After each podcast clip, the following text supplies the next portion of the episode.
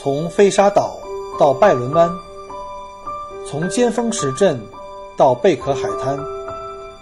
从巴罗沙到沉船海岸，请跟随老司机一起，让我带你走进精彩的澳大利亚。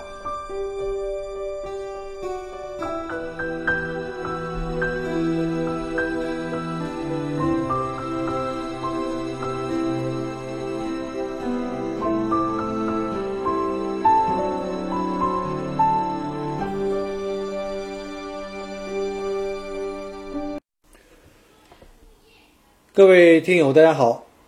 欢迎大家再次来收听 Michael 郭聊澳洲。呃，我们上一集呢，给大家讲了一下，就是在澳洲生活大概需要花多少钱。可能很多人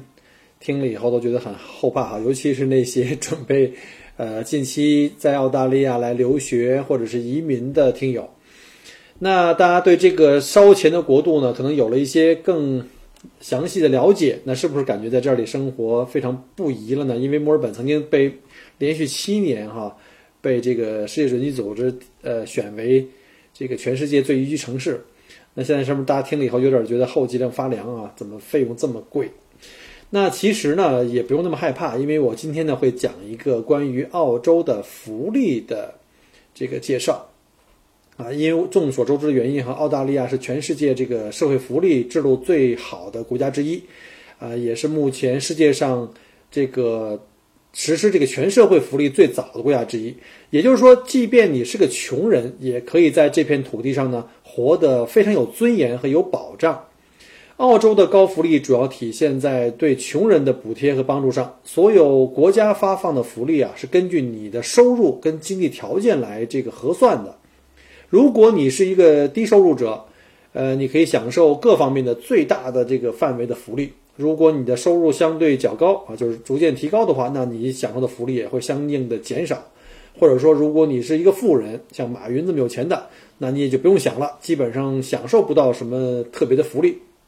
甚至还需要交更多的税。所以说呢，呃，在小编在澳洲生活的这八年来看呢，澳洲实际上确实是一个这个我们叫劫富济贫的国度。那国家的高税收啊和这个高福利系统呢，就是尽量的来帮忙缩小这个呃本土的贫富差距，让所有的人民都可以安居乐业、幸福的生活。在澳洲呢，享有福利最多的呢，按照这个顺序排名哈，原来我的客人经常在团上被我。呃，灌输一个概念，就是在澳洲呢，我们根据不同的人群有这个福利的这个排名。第一名呢就是儿童啊，后面就是什么老人、什么女性，尤其是单身的单亲家庭的女性，然后甚至是残障人士啊、低收入者这些弱势群体。呃，再往后呢，有很多人会说，那就该轮到男性了吧？我说不对啊，最后往后者呢还有宠物，男性排在他们后面啊，这是开玩笑的。所以呢，我们知道呢，在这个高福利国家的话，对这些。弱势群体呢，就是保护的还是非常非常的好的。那听起来，这个资本主义国家是不是更像我们小的时候在课本里学习的那种啊？我们的这个终极的这种社会主义国家的这种制度呢？那现在呢，其实我们在天朝的老百姓啊，也是经常提到啊，说被这个新的三座大山压得喘不过气气来。那这三座大山呢，就是这个医疗、教育还有住房。其实这个在澳洲也是有点这个相应的这个呃一样的情况哈，尤其像这个住房这块，啊，当然还有一个就是最近几年呢，中国逐渐开始冒出来的这个就是关于养老啊，中国社会老龄化的问题，所以现在政府呢现在开始积极的开展这个呃鼓励大家生二胎的这个政策，啊，挣钱越来越难，可是压力呢越来越大，让人喘不过气来，所以呢这个也确实是。不容易哈，在中国生活现在也是不容易，所以呢，各位呢还年轻的，赶紧去生孩子吧。尤其是在中国这几年，我看到一些新闻也是哈，对这个底层百姓呢，特别是这个农民，呃，基本上这个福利的覆盖还是比这个城市的人口还是差一些啊。所以呢，像医疗啊、教育这块东西还是属于呃比较边缘的啊。这个呢，说实话哈，这个也是当年呢，呃，小编选择移民的一个。主要的原因之一了，不能说主要原因，就是其中原因之一了啊。当然，很多人会问你，作为北京的户口，你占尽了很多的这个政策的福利，那你怎么也选择要离开呢？很简单，就是呃，如果你在社会里的这个分层呢，就是小编当年在国内也算是中产阶级了吧？呃，虽然也是有这种就是这个小康还是能够达到的，虽然不是巨富哈，但是如果你周围的社会的很多人啊，或者说大部分人，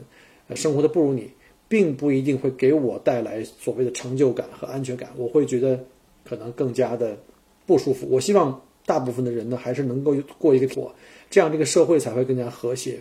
而现在呢，我们的社会确实是一个两极分化呢，就越来越越这个大了啊。当然，这个具体的问题哈和这分析我就不再做讲了哈，因为大家都懂得原因哈。我不希望把这个节目做成一个讨论政治的话题的一个节目，因为否则这样的话呢，就会使得这个节目比较短命啊。今天我们就主要还是来讲讲澳洲吧。那澳洲的高税收呢，它并不是一味的收钱哈。而是呢，确实是为了全民的这个高福利的提供一种保障。所谓的取之于民，用之于民，在你真正陷入窘迫之前，还有政府在你的身后为你提供各种保障。而在社会主义的天朝呢，我们的新闻联播里的是一种生活，对吧？这个大家都比较习惯了。但是呢，好像大家并没觉得自己的保障越来越多，甚至可能越来越少。这个是也是目前中国社会这个焦虑的一个原因。那我们来看一下，那反观澳洲政府的福利呢，是如何帮助啊普通的这些人人民，或者说更低的低收入人群来如何解除这些焦虑的？是不是对我们的呃政权的政府呢，能够有一些呃这个呃帮助？我们可不是不是可以借鉴一下这方方法？那先来讲一下澳洲的这个医疗福利。澳大利亚最有特色的呢，应该就属于它的福利了。这个是在这儿生活了八年，我最直观的感受。首先呢，免费看病，免费治病，买药还打折。所以在澳大利亚呢，看病基本没有压力，只要你拥有这个呃居民的这个当地居民就我们叫 Medicare 呃 Medicare card，那你基本上就可以呢去医生呃就可以去医院去看病啊，去家庭医生那边去呃做一些检查。首先去看一下，我们来看一下去医院看病。那公费的病人呢，可以去免费享受在公立医院的食宿、接受的治疗、护理以及出院以后的继续治疗。那 Medicare 呢，会百分之百支付呢公立医院的费用。但作为公费的病人，你有一个问题，就是你不能选择医生啊，这跟在私立医院不一样，必须由医院呢来指派医务人员为您看病。你也不能够选择什么时候住院，因为我们之前讲过了哈。医院呢，因为这个资源的原原因呢，要把这个所有的，呃，准备要做手术病人呢，根据他的这个轻重缓急做个优先排队，所以呢，这个要听从医院的安排。第二个呢，叫我们叫去看 GP，GP 就是我们这边所谓的这个全科家庭医生哈。那如果你有 Medicare，是可以不用花一分钱的，包括像挂号费都是由这个呃政府的医疗统一给报销的。那如果你去看这个 specialist，所谓这个专科医生，MBS，则政府会给你报销百分之八十五的费用，政呃你自己只支付可能几十几块、几十块而已，看你的不同的这个呃专科医生的这个范围。那再看一下去买药，根据澳洲政府的药物这福利计划呢，Medicare 呢为病人提供的这个处方药补助。政府有明确的补助处方清单，清单非常长哈，我就不一一去讲了。它会 cover 到大部分病症和住院的一些所需用药的这个范围。每种处方药呢，都只需要个人呃支付自付部分，我们叫 co-payment，就是政府给你出大头，你自己出个小头。那所有进入到这个处方药的这个清单，我们叫 PBS 这个名录的药品呢，一般呢。只需要支付呢，最多也不超过四十澳币的费用即可啊。前段时间我们在国内有一个电影非常火啊，名字叫做《我不是药神》，里面想治疗这个白血病的药物，那澳洲本地人呢只需要支付三十八块三澳币啊，这个就是很便宜了，相当于也就是个不到两百块人民币啊，这个跟电影里这个确实是有一个很大的一个对比的。而且呢，政府对你全年买药金额呢会有一个。会有一个考量，就是如果你因为某种病要反复买药，而这个金额呢，一年的这个金额超过了一千四百七十五块七毛澳币以后，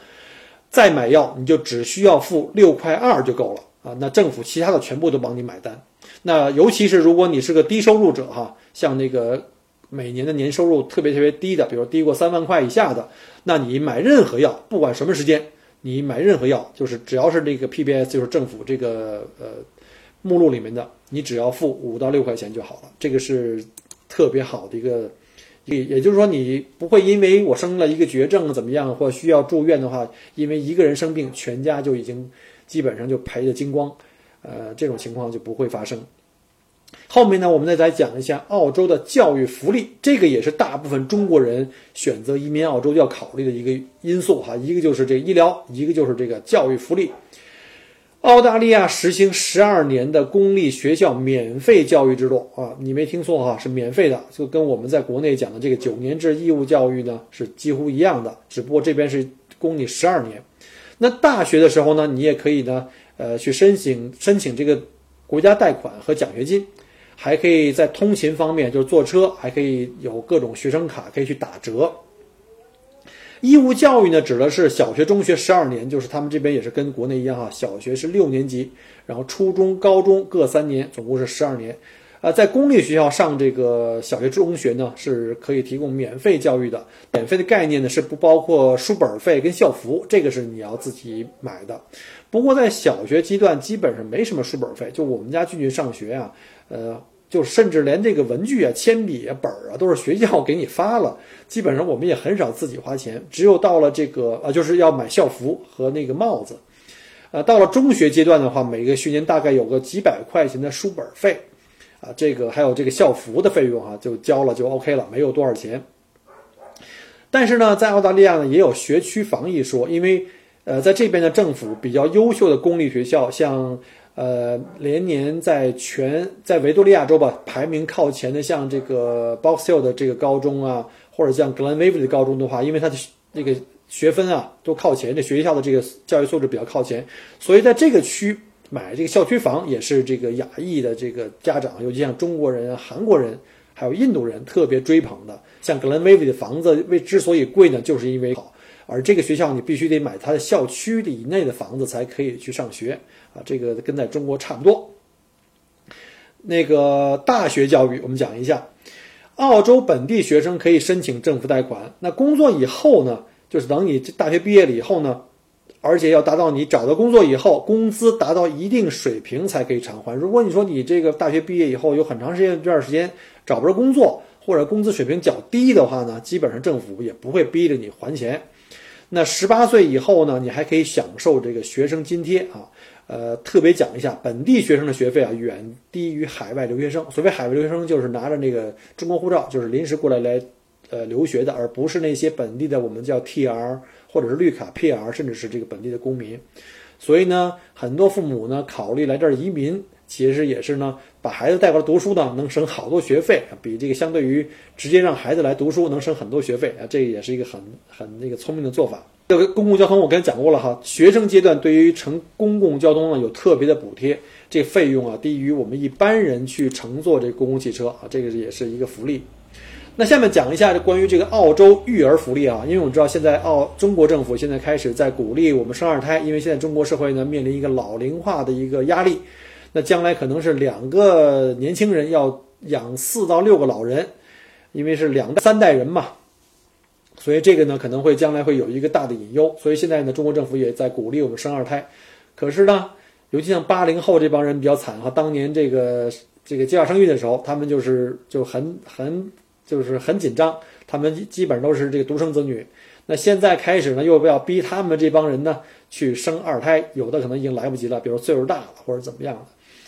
反正大家努力吧，这个为了祖国的这个将来哈，多生下一代吧。那再讲一下这个澳洲的这个育儿福利，在澳洲爱在澳洲生儿育女啊，就非常的幸福哈。就是很遗憾，这个楼主到这儿来以后岁数太大了，实在是生不动了。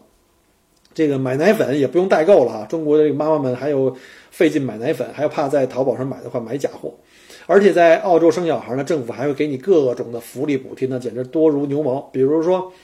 呃，都是白白花花的现金啊，这都不是吹牛的。呃，如果我相信啊，如果中国要是也推行像澳洲这样的育儿，想生二胎就容易的多了，这个政策就好推行了。现在我看推行也不容易，因为养儿太难了，养个孩子生下来花好多钱，那将来一考虑到这个升学，哎呀，这个就压力太大，很多父母可能就因为这个就望而却却步了哈。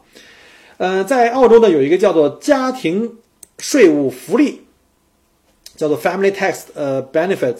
呃，可以长期为家庭提供福利啊。这个我们缩略叫做 TFB，共分为两部分。呃，第一部分呢是向家庭提供每年资助为，比如说你有小孩二十岁，一年要给五千四百九十三块两毛五澳币啊。然后第二部分呢就是十三啊，就是十呃，如果是十三到十九岁的，每年是六千九百二十七块七毛澳币啊，这就是政府给你的补助。那还有包包括花在家庭能源上的花费补助啊，零到十二岁的小孩儿，呃，一年给九十一块两毛五啊，十三到十九岁呢，政府补贴一百一十六块八毛钱澳币。你看这种各种补贴啊。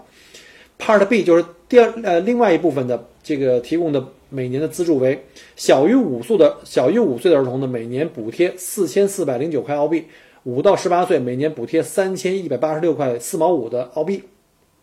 还有呢，家庭的这个能源花费补贴呢，零到五岁是每年七十三，五到十八岁每年五十一。就是你生了小孩，政府给你牛奶金之外，还给你各种家庭补贴，甚至这个能源花费都给你补贴。那以上都是能够按照这个所谓最高的补贴的级别啊，就说你的工资收入呢是一般的，不是很高，那你补贴就会相应减少啊。我刚才前面讲过了，这就是这个我们叫这个这个劫富济贫。那如果你工资高到一定程度，甚至你这些补贴都不会拿到了，啊，还有呢就是新生儿补贴，那我们叫 newborn upfront payment and newborn supplement，是为新生儿提供的短期的资助，用以缓解新生儿父母这个育儿的压力。从怀孕开始后第十三周开始，最多可以获得十三个星期的补助。第一个子女，如果你是第一次怀胎的话呢，最高补助为一千五百九十五块两毛三。之后呢，每一个 baby 呢。给你五百三十二块三毛五，这是一次性的啊。然后呢，还有呢，就是如果你是新生儿的父母的话呢，可以获得家庭税务减免，啊，两千零九十一块八毛四。那其他新生儿啊，就是再往后每生一个小孩可以减免一千零四十六块两毛五，而且呢，还可以有这个带薪产假二选一的这个选产假。我们讲一下，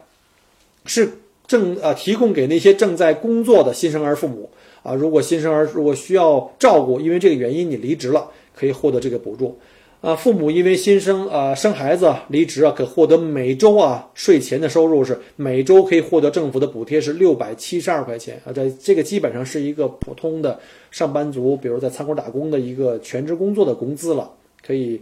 发放的十呃最长可以发放十八个星期的补助，就是你这十八个星期不上班，政府都给你钱，都够都够你生活的。还有呢，一个叫父亲或伴侣福利啊，就是说，呃，因为家庭养育新生儿啊，压力比较大，这个光妈妈一个人照顾可能不行，那爸爸也可以申请这个无薪的假期啊，也可以获得这个此类的短期补助。父亲因为照顾儿童申请的这个无薪假期呢，可以获得政府的每星期六百七十二税前的补助，但是呢，最多只能提供两个星期。呃，坐月子期间，可能这个妈妈比较累嘛。所以让爸爸来帮忙，但是最多得补助两个星期啊，两个星期以后就没有补助了。后面还有育儿津贴啊，这个主要是给这个抚养子女的，呃，并较为贫困的父母提供的啊。单亲家庭呢，每两周最高七百三十一块钱，这还是蛮高的。双亲家庭就是那种呃正常的这个父母双方都在的哈，每两周呢最高提供四百七十六澳币。那如果双亲因为分居，因为原因是因为这个疾病啊或者临时看护等原因分开。那这个家庭每两周啊，最高可以发到五百七十块八毛。嗯，那下面讲一下托儿福利金。呃，这个托儿福利金就是在学龄前啊，在这个托儿所里边获得此类的补助呢，需要通过这个收入测试，就是看你家里这个收入是不是真的低到一定程度，证明你资金呢压力比较大。因为幼儿园啊。在政府的定义里面呢，不属于这个十二年的这个义务教育，所以呢，托儿费呢都基本上是由这个社会上的一些商业的幼儿园来收费，那个费用是很高的，因为政府不补贴嘛。所以在这方面呢，家庭收入在六万七呃六万五千七百一十块钱以下的家庭将获得最高的这个托儿补助。那政府托儿补助福利金呢，会涵盖百分之八十五的这个托儿所的费用。那你想想，那就是很很厉害了。那但是随着这个家庭收入的增多呢，托儿补助的这个补贴额度也将减少。那如果你年收入非常高，二三十万甚至三十五万以上的，将不会给你任何补助啊。这些大家都明白了哈。你都收入的跟马云那么多了，你还要什么补助啊？另外呢，澳洲还有工作跟生活这个补助福利。澳大利亚同样会帮助那些呃有本国居民啊，或者过程中比如你失业了，来向你提供这种呃资金的救助。呃，也会对这种就是临时就是找那种短工的啊，打短工的这个就是这种短工的收入者呢，发放这种补助金。比如说像失业救济金，呃，申请人需要在二十二岁以上，并且呢证明你一直在寻求工作。申请人通过收入测试以后就可以领取，每两周发放一次，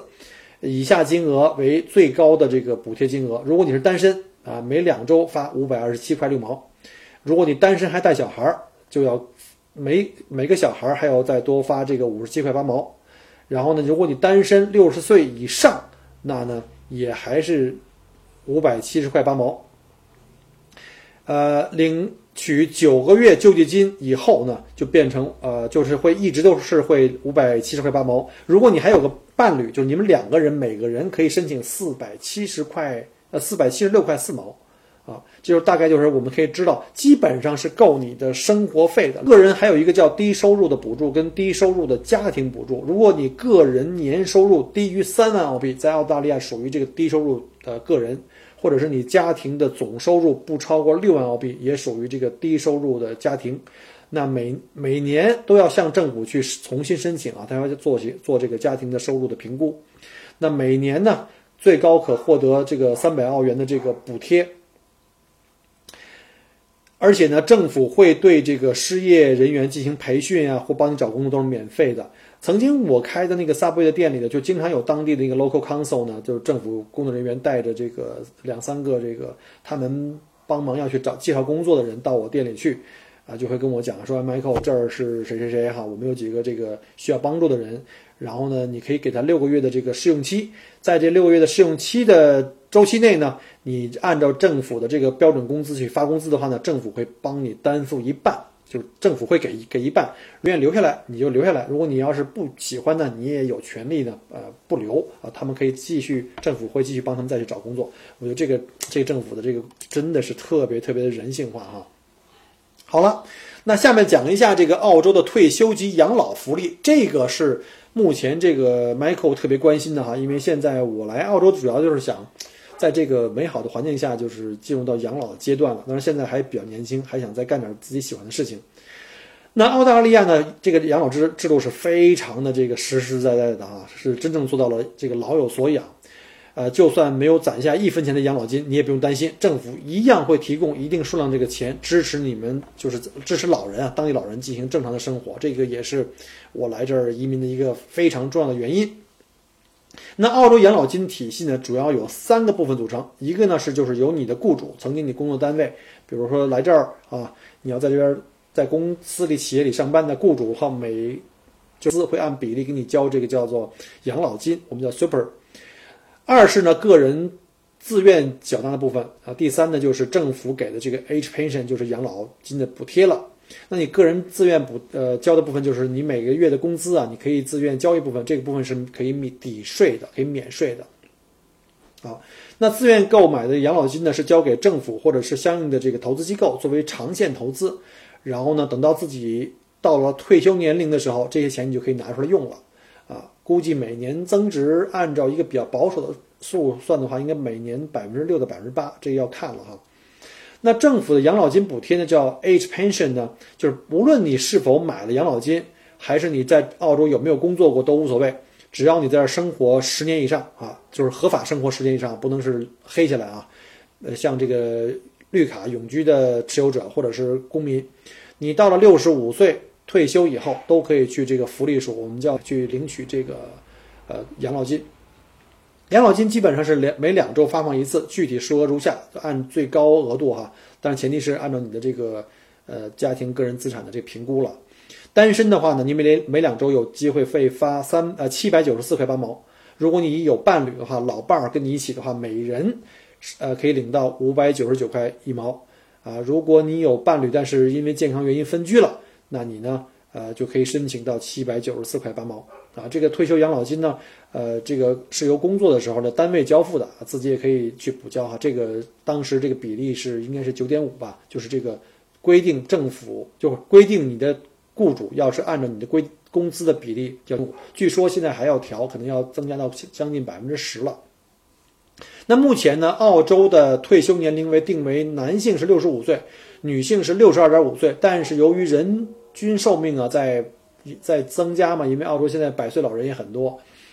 呃，政府呢现在也感觉到头疼，因为这个呃福福利越来越好，但是人活得越来越长的话，政府没钱发了，所以呢，政府也在准备考虑向中国政府学习，准备要逐步呢这个推行推迟退休年龄的这个法案，但是我估计很难。因为澳洲是一个这个，这个怎么讲是一个民主社会，政府的所有的政这个政策呢要通过这个议会的这个投票，而这帮议会的议员呢又是都通过人民的选举出来的，他们代表了人民的声音啊，人民肯定是不答应的，所以我相信是这个政策很难被被那个批出来啊。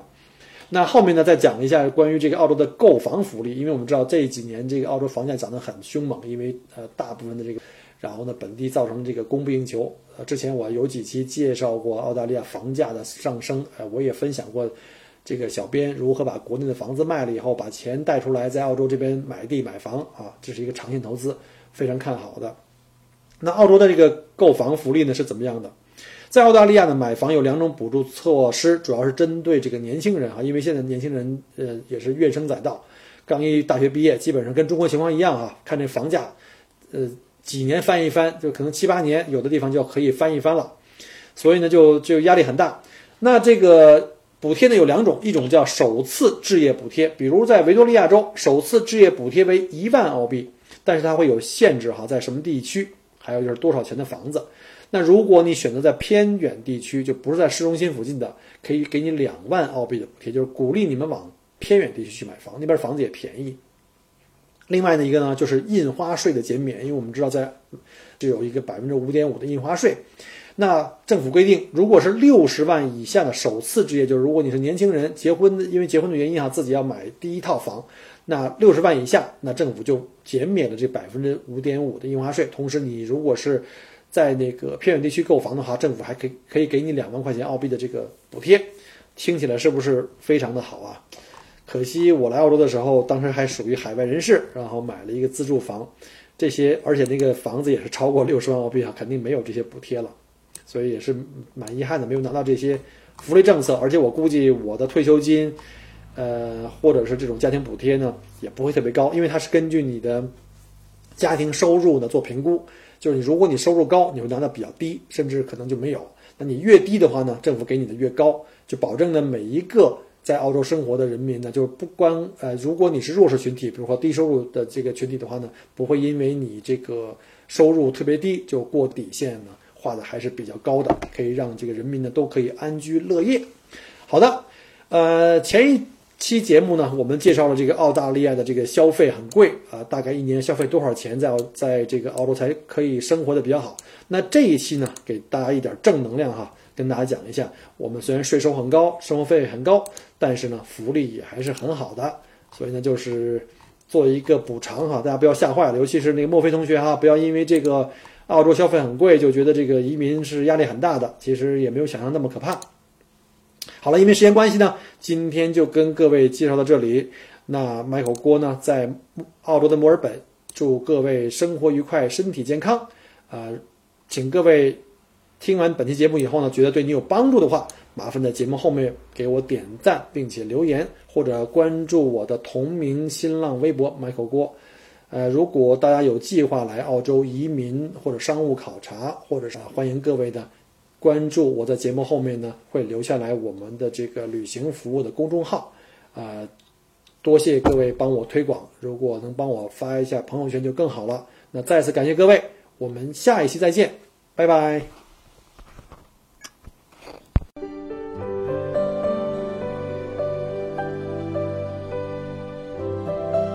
很荣幸您的收听和关注。如果您喜欢我的节目，请您把它转发分享给您的朋友们。